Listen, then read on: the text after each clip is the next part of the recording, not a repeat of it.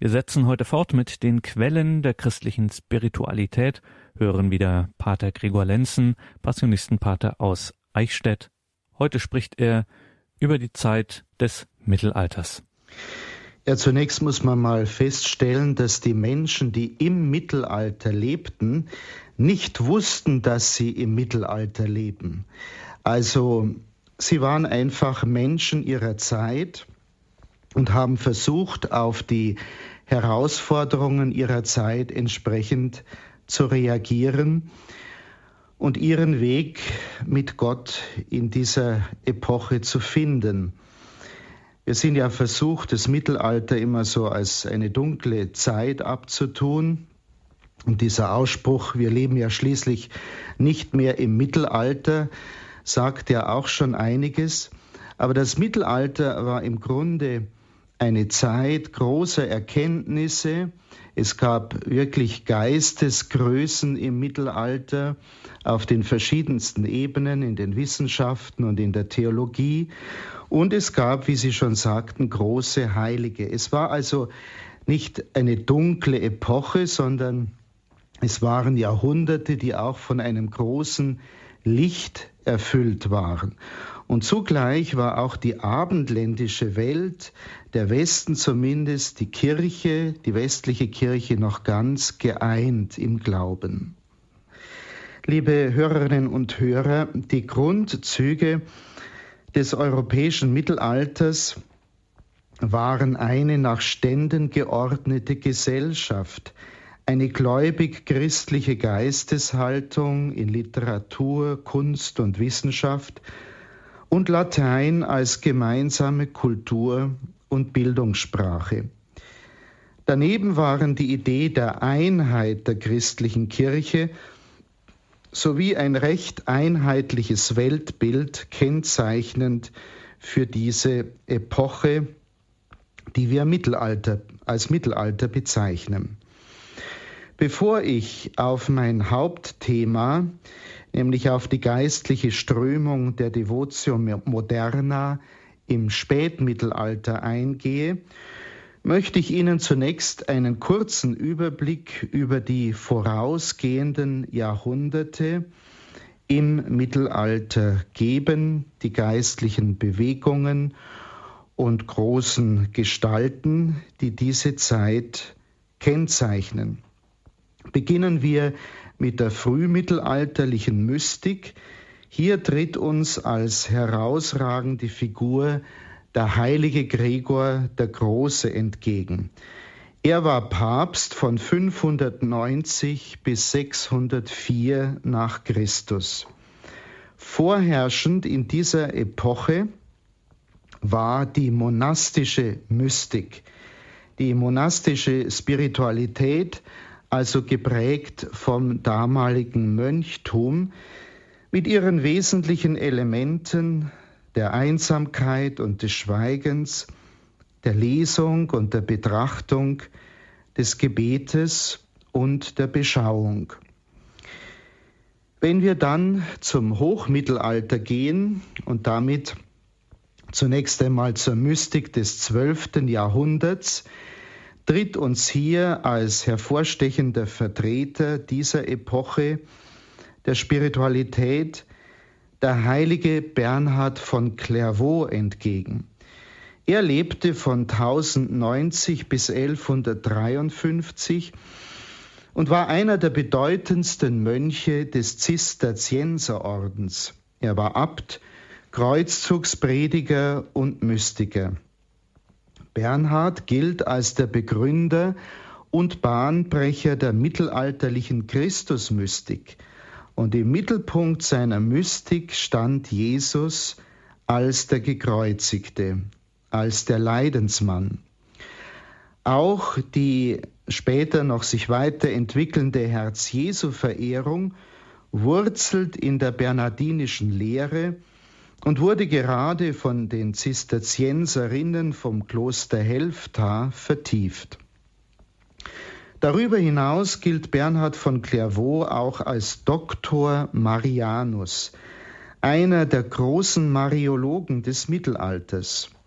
Als ritterlich geprägter junger Mann mit dichterischem Talent ausgestattet, wollte er der Jungfrau Maria geistlich huldigen. Seine Marienpredigten werden heute als Meisterwerke der Marienverehrung geschätzt. Und der letzte Vers der berühmten Antiphon Salve Regina soll aus der Feder Bernhards stammen.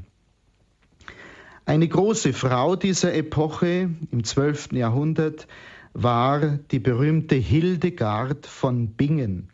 Sie lebte von 1098 bis 1179. Sie war Benediktinerin und gilt als erste, aber nicht typische Vertreterin der deutschen Mystik des Mittelalters. Bekannt ist, dass Hildegard in den 1150er Jahren auch medizinische Abhandlungen verfasste. Der Begriff Hildegard Medizin wurde aber erst als Marketingbegriff im 20. Jahrhundert eingeführt.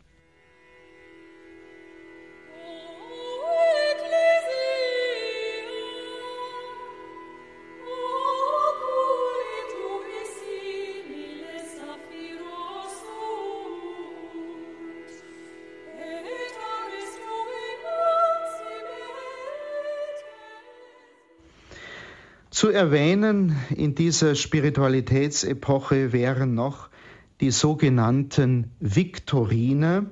Diese sind eine 1108 von Theologen und Kanonikern des regulierten Kanonikerstiftes Saint-Victor in Paris gegründete Gemeinschaft. Die Viktoriner strebten eine Synthese von Mystik und Scholastik an. Sie sahen das Ziel von Leben und Erkenntnis in kontemplativer mystischer Gottesschau und betonten die Symbolhaftigkeit in der Welt. Ihre wichtigsten Vertreter waren Hugo von St. Victor, Richard von St. Victor, Adam von St. Victor, Andreas von Wigmore und Thomas Gallus. Petrus Lombardus verbrachte auf Empfehlung von Bernhard von Clairvaux einen Teil seiner Studienzeit in St. Victor. Von den Denkweisen der Viktoriner wurden die spätmittelalterliche Mystik, die Franziskaner und der Kirchenbau in Italien beeinflusst. Kommen wir nun zum 13. Jahrhundert und damit zur Spiritualität der sogenannten Bettelorden, die diese Zeit besonders geprägt haben. Die abendländischen Bettelorden sind im 13. Jahrhundert als Reformorden entstanden. Sie gehen über die Forderung der zuvor existierenden Ordensgemeinschaften auf persönlichen Besitz zu verzichten noch hinaus, indem sie auch für ihre Gemeinschaften jeglichen Besitz ablehnten. Auch waren die männlichen Mitglieder nicht wie die Angehörigen monastischer Orden an ein bestimmtes Kloster, an eine Abtei gebunden, sondern konnten versetzt werden. Als die vier Bettelorden des Mittelalters bezeichnet man die Dominikaner, die Franziskaner, die Karmeliten und die Augustiner Eremiten. Diese Bettelorden breiteten sich noch im 13. Jahrhundert sehr rasch über das ganze christliche West- und Mitteleuropa aus. Sie ließen sich bevorzugt in den Städten nieder. Ihre männlichen Ordenszweige entfalteten dort eine reiche Tätigkeit als Prediger, Lehrer und Seelsorger. Dadurch gewannen sie großen Einfluss auf das religiöse Leben der aufstrebenden mittelalterlichen Städte. An den Universitäten beherrschten sie lange die Wissenschaft. Die weiträumigen, zunächst recht schlichten Bettelordenskirchen wurden als Predigtkirchen für große Volksmengen errichtet, und beeinflussten den Kirchenbau des Hoch- und Spätmittelalters. Die beiden großen Bettelorden der Franziskaner und Dominikaner waren für zwei Jahrhunderte Schwerpunkt religiösen und wissenschaftlichen Lebens der Zeit. Aus ihnen sind zahlreiche große Theologen wie etwa Thomas von Aquin oder Bonaventura hervorgegangen, bedeutende Seelsorger und Dichter. Schauen wir nun zu den Schulen der spätmittelalterlichen Mystik im 14. und 15. Jahrhundert. Da ist vor allen Dingen die deutsch-niederländische Mystik des 14. Jahrhunderts hervorzuheben, die ihre berühmtesten Vertreter im dominikanischen Bereich hatte, Namen wie Meister Eckhart, Johannes Tauler und Heinrich Seuse stehen für diese deutsche Mystik. Auch Jan van Ruysbroek, ein Regularkanoniker, der in der Nähe von Brüssel lebte, zählt zu diesem Strom der Spiritualität, den man als deutsch-niederländische Mystik bezeichnet.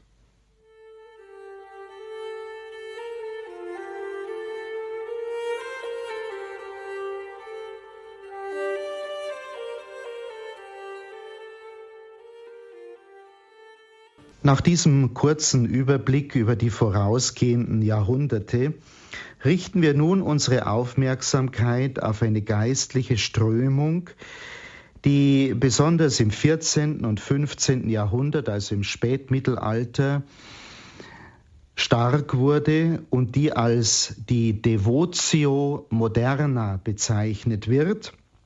Das könnte man übersetzen mit zeitgemäße Frömmigkeit. Spezielle Aufmerksamkeit möchte ich dabei auch einem Buch, einer Veröffentlichung dieser geistlichen Strömung geben, und zwar das Buch Die Nachfolge Christi, die aus dieser, aus dieser Devotio Moderna erwachsen ist. In der Devotio Moderna begegnen wir, so könnte man sagen, einer Imitatio Christi Spiritualität, also einer Spiritualität der Nachfolge Christi. Ich zitiere in diesem Zusammenhang aus dem Wörterbuch der Mystik von Dinzelbacher, wo Folgendes geschrieben steht. Devotio moderna ist die bewusste, persönliche Lebensführung in innerlicher Frömmigkeit, zu der die gleichnamige innerkirchlich-religiöse Reformbewegung im späten Mittelalter in den Niederlanden, im Rheinland und in Westfalen und Württemberg zahlreiche Laien, Ordensleute und Priester bewegt und erzogen hat. In der Devotio Moderna steht im Vordergrund der einzelne Mensch, dessen Seele der Schauplatz der Begegnung von Gott und Mensch ist. Ziel des irdischen Lebens ist es, dem Willen Gottes gehorsam zu werden. Dieses Ziel kann durch die persönliche Nachfolge Christi erreicht werden, in dem sein Leben und Leiden, Sterben und Auferstehen im eigenen Leben nachvollzogen wird. Überaus kennzeichnend für die Devotio Moderna ist die Innigkeit, die besonders in der Meditation eingeübt wird. In der methodischen Versenkung in das Christusgeheimnis findet der fromme Christ die Selbstbesinnung, die zur Gewissenserforschung und Selbstkontrolle, Betrübnis über die Sünden und engagierter Kritik an der Umwelt, Zuwendung zum Herrn und Reinheit des Herzens in Armut und Demut anregt. Der nach der Devotio Moderna lebende Christ ist ein verinnerlichter und eingezogener, vereinfachter und gelassener Mensch, der weder das Kuriose der Welt noch das Subtile der Wissenschaft oder den Erfolg einer Karriere noch das Außerordentliche der Mystik sucht, sondern sich eifrig und ergeben, fromm und duldsam nach innerem Frieden sehnt. Das umfangreiche und reichhaltige Schrifttum der Devotio Moderna erscheint als relative geschlossene Einheit, die in der Nachfolge Christi von Thomas von Kempen einen unbestrittenen Höhepunkt erreicht hat. Zitat Ende. Ja, liebe Hörerinnen und Hörer, auch wenn die Devotio Moderna ihrem Namen gemäß als neue Frömmigkeit aufgefasst wurde, wusste sie sich doch ganz stark der alten monastischen Tradition verpflichtet und stand besonders unter dem Einfluss der Wüstenväter, unter dem Einfluss des schon zitierten Bernhard von Clairvaux und der deutschen Mystik.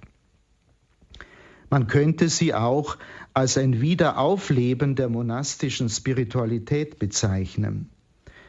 Sie war eine Reformbewegung in der geistigen, kulturellen und gesellschaftlichen Krise im Herbst des Mittelalters, im ausgehenden Mittelalter. Die Bewegung entstand unter dem Einfluss von Gerhard Grote 1340 bis 1384 aus Deventer in den Niederlanden. Im Jahre 1374 gab dieser als Folge eines Bekehrungserlebnisses seine Pfründe auf, übergab sein Elternhaus in Deventer einer Gruppe frommer Frauen, die die ersten sogenannten Schwestern vom gemeinsamen Leben werden sollten. Diese widmeten sich der Handarbeit und dem Gebet, verzichteten aber auf eine eigene Regel. Bei Grotes Tod lebte eine Gruppe seiner Schüler im Pfarrhaus des Florenz Radeweins 1350 bis 1400 einen Priester in Deventer. Unter dessen Leitung gründete die Gruppe eine Gemeinschaft auf der Grundlage von gemeinsamem Eigentum, die Brüder vom gemeinsamen Leben. Bis zur Mitte des 15. Jahrhunderts verfügten diese Brüder und Schwestern vom gemeinsamen Leben über ungefähr 100 Häuser in den Niederlanden und in Deutschland. Die Schwestern bildeten eine Laiengemeinschaft. Die meisten Mitglieder der Brüdergemeinschaft waren Kleriker, also Priester und Priesteramtskandidaten. Die Brüder verdienten ihren Lebensunterhalt hauptsächlich durch das Abschreiben von Manuskripten, Einige dieser Brüder befassten sich auch mit dem Predigen. Neben diesen eher weltoffenen Brüdergemeinschaften wurde in der Folge ein klösterlicher Reformzweig begründet. Die Brüder folgten damit dem Wunsch Gerhard Grotes, der vor seinem Tod noch den Wunsch geäußert hatte, ein Kloster zu gründen und so gründeten sie 1386 in Windesheim bei Zwolle in den Niederlanden ein Kloster für Regularkanoniker nach der Augustinusregel. Daraus entstand die Windesheimer Kongregation, die schon bald mehr als 90 Stifte zählte. Die Erneuerung der monastischen Spiritualität wurde entscheidend von Windesheimer Autoren beeinflusst, unter denen besonders Thomas von Kempen 1380 bis 1471 herausragt. Dieser Thomas von Kempen hat dieses schon zitierte Buch Die Nachfolge Christi verfasst. Und dieses Buch ist ein Klassiker der spirituellen Literatur geworden. Mit über 1159 Bibelzitaten und zahlreichen geistlichen und moralischen Grundsätzen führt dieses Buch der Nachfolge Christi auf den Weg der Selbsterkenntnis und auf den Weg der Vereinigung mit Gott. Loslösung von allem Geschöpflichem, Freundschaft mit Christus und Leidensnachfolge sind Hauptthemen dieses Buches. In 95 Sprachen übersetzt liegt es in mehr als 3000 Ausgaben vor und gilt bis heute als das meistgelesene Buch im geistlichen Schrifttum des Christentums.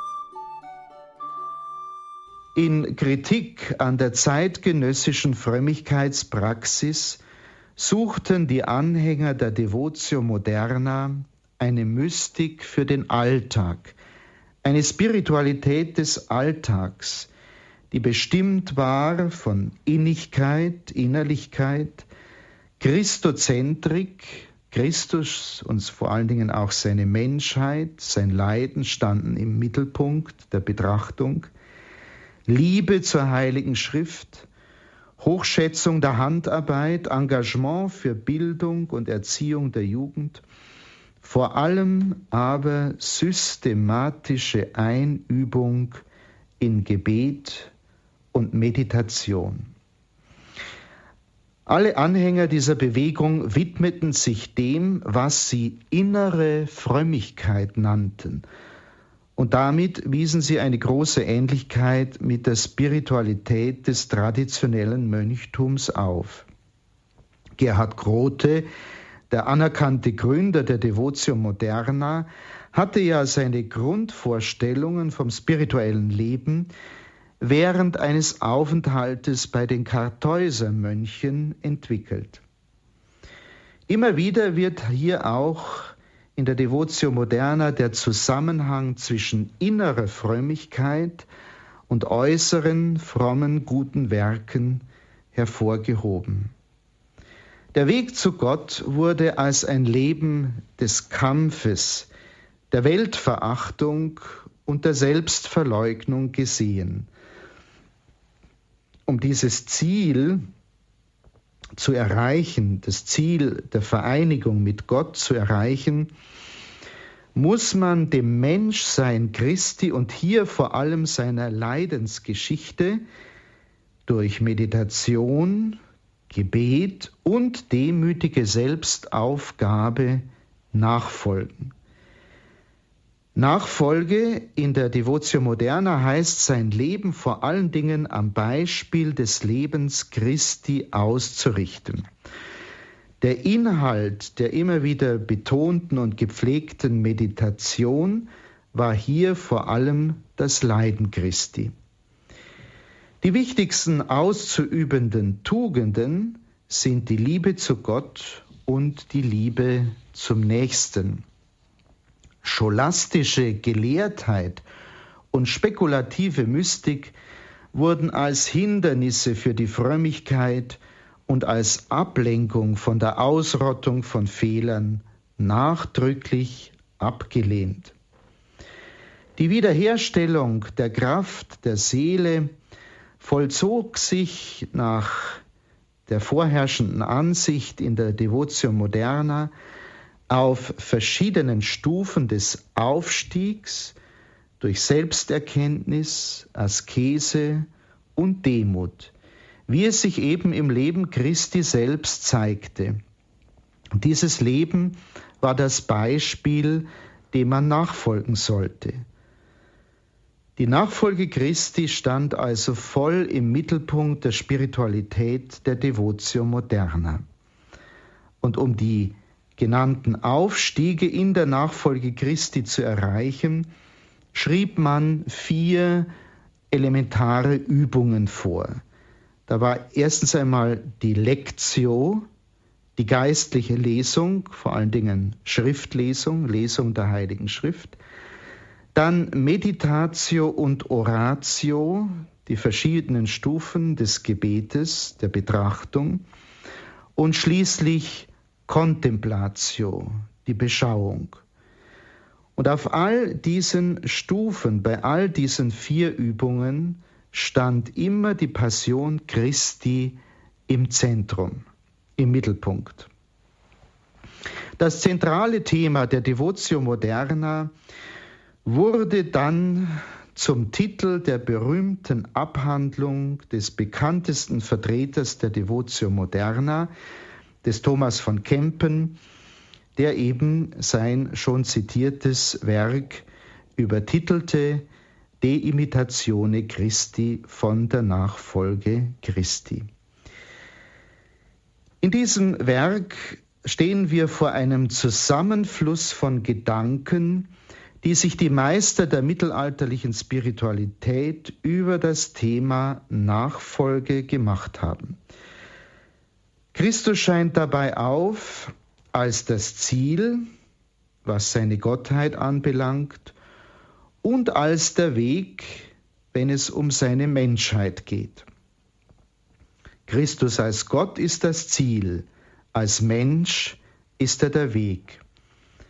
In Thomas von Kempen spiegeln sich seine spirituellen Vorläufer wieder, wenn er die Nachfolge Christi als den Weg des Kreuzes definiert. Thomas betrachtete die Selbsterkenntnis als Voraussetzung für jeden spirituellen Fortschritt, denn sie lässt einen den eigenen Zustand als Sünder erkennen. Und daraus soll dann der Entschluss erwachsen, sein eigenes Leben in völlige Gleichförmigkeit mit dem Vorbild zu bringen, das sich im Leben Jesu darstellt. Gerhard Grote hatte den Weg zu Gott als ein Leben des Kampfes, der Weltverachtung und Selbstverleugnung bezeichnet. Thomas von Kempen gebraucht in diesem Zusammenhang die Begriffe Selbstenteignung und Nacktheit zur Beschreibung derselben Grundhaltung. Hier zitiere ich aus der Nachfolge Christi des Thomas von Kempen. Es heißt dort, strebe danach, bete darum, wünsche dies, aller Selbstsucht entblößt zu werden und nackt dem nackten Jesus nachzufolgen. Wünsche dem Ich zu sterben und ewig zu leben. Das drückt schon alles aus, was man in der Devotio Moderna als Weg der Nachfolge betrachtete. Typisch für die Devotio Moderna, es ist schon angeklungen, war die Abwertung der akademischen Bildung, der scholastischen Gelehrtheit. Wahres Verstehen kommt nach der Ansicht der Vertreter der Devotio Moderna allein von Gott durch Übereinstimmung mit Christus und durch das Befolgen der Worte des Evangeliums. Der höchste Grad der Demut in der bewussten Nachfolge Christi ist die Angleichung des eigenen Willens an den Willen Gottes. Das war das Ziel. Und diese zunehmende Angleichung des eigenen Willens an den göttlichen Willen ist auch die Quelle inneren Friedens und innerer Freiheit, die Quelle der Kontemplation und der letzten Vereinigung mit Gott. Es wurde jetzt schon mehrmals auf die Bedeutung der Meditation in dieser, in dieser geistlichen Strömung der Devotio Moderna hingewiesen. Für die Anhänger dieser Richtung war die Meditation unabdingbar für die Pflege des inneren Lebens sowohl für die Brüder des gemeinsamen Lebens als auch für die Kanoniker der Windesheimer Kongregation war die Meditation nicht auf vorgeschriebene Zeiten beschränkt, sondern sollte ohne Unterbrechung den ganzen Tag über fortgesetzt werden, sogar bei körperlicher Arbeit.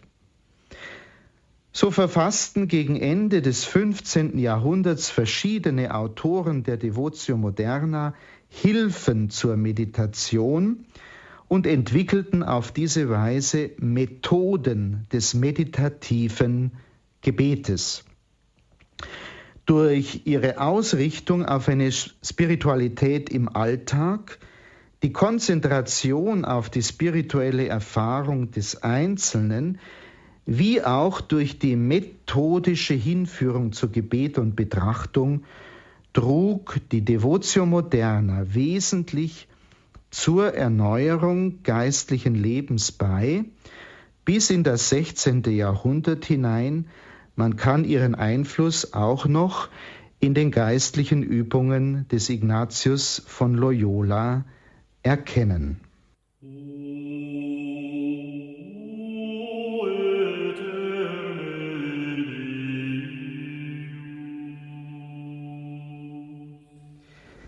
Liebe Hörerinnen und Hörer, nachdem wir auf die Grundzüge, Grundanliegen und Hauptvertreter dieser geistlichen Strömung der Devotio Moderna im späten Mittelalter geblickt haben, möchte ich nun aus dem mehrmals zitierten Hauptwerk der Nachfolge Christi vorlesen.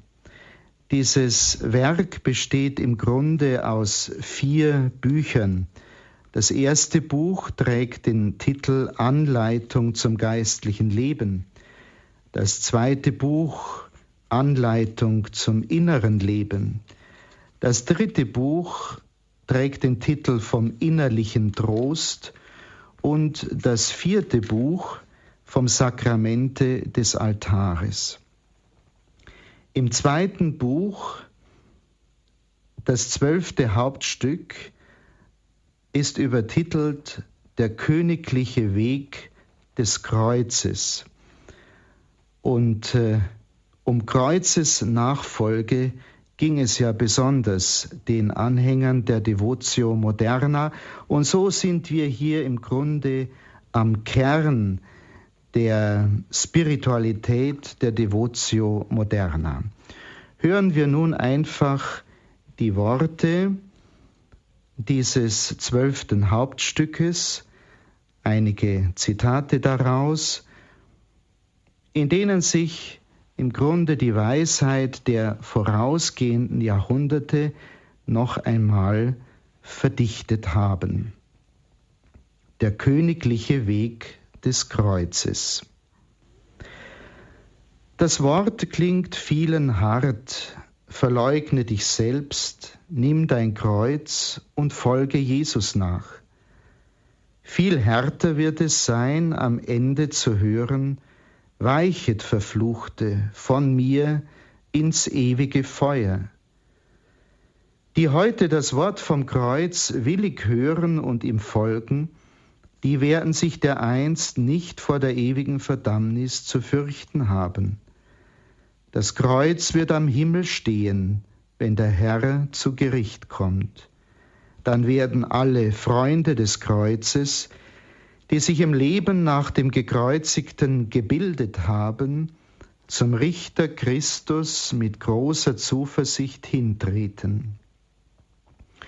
Was fürchtest du, den Kreuzweg zu betreten, auf dem du zur Herrlichkeit schreitest? Das Kreuz bringt Heil, das Kreuz ist Leben, das Kreuz schützt vor den Feinden.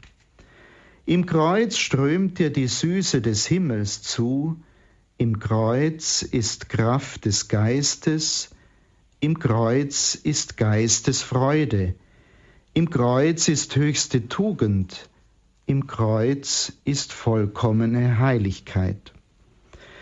Es gibt für die Seele kein Heil und keine Hoffnung auf ewiges Leben, denn im Kreuz. Nimm also dein Kreuz, folge Jesus nach, und du bist auf dem Weg zum ewigen Leben.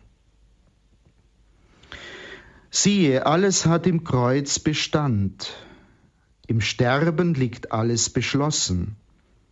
Es gibt keinen anderen Weg zum Leben und zum wahren inneren Frieden, außer dem Wege des heiligen Kreuzes und der täglichen Abtötung. Gehe wohin immer, suche, was du willst, du wirst keinen erhabeneren Weg finden in der Höhe und keinen sichereren im Grunde als den Weg des heiligen Kreuzes. Das Kreuz steht immer bereit. Es wartet allerorts auf dich. Du kannst nicht flüchten, wohin du auch fliehst, denn wohin du auch gehst, du bringst dich mit, immer findest du dich.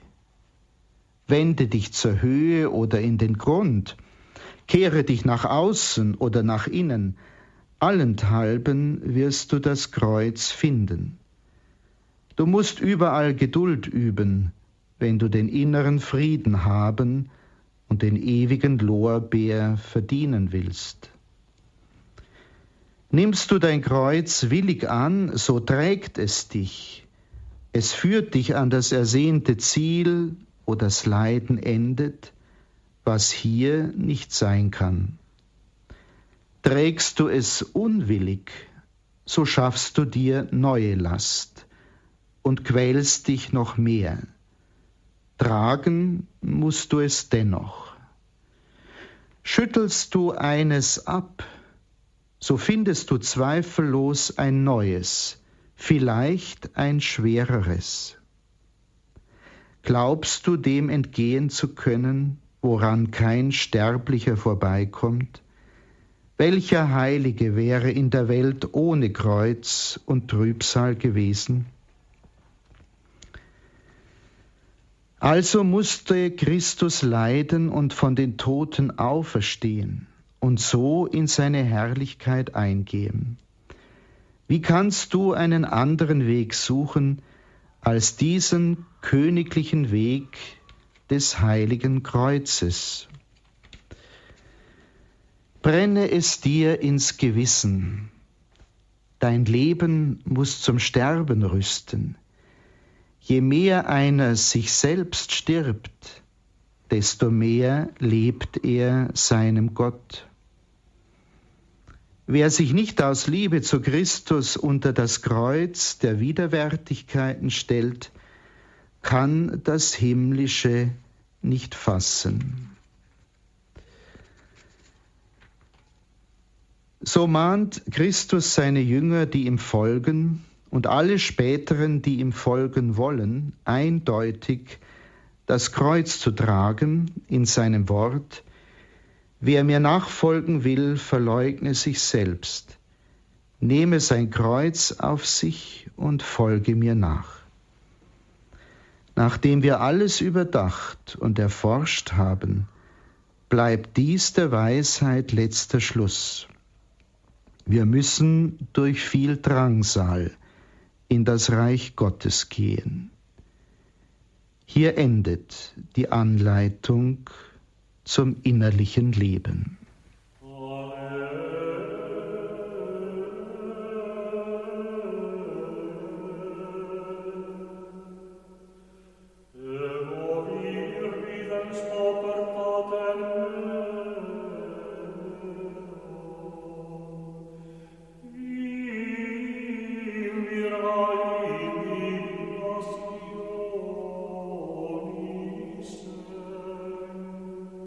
Der heutigen Radioakademie bei Radio Horeb und Radio Maria ging es weiter mit den Quellen der christlichen Spiritualität.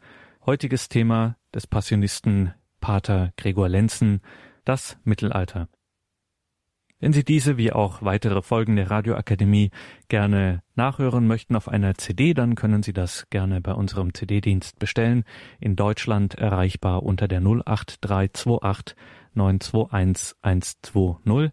Wenn Sie außerhalb von Deutschland anrufen, dann ganz einfach mit der deutschen Vorwahl 0049 und dann geht es direkt weiter mit der 8328 921 120.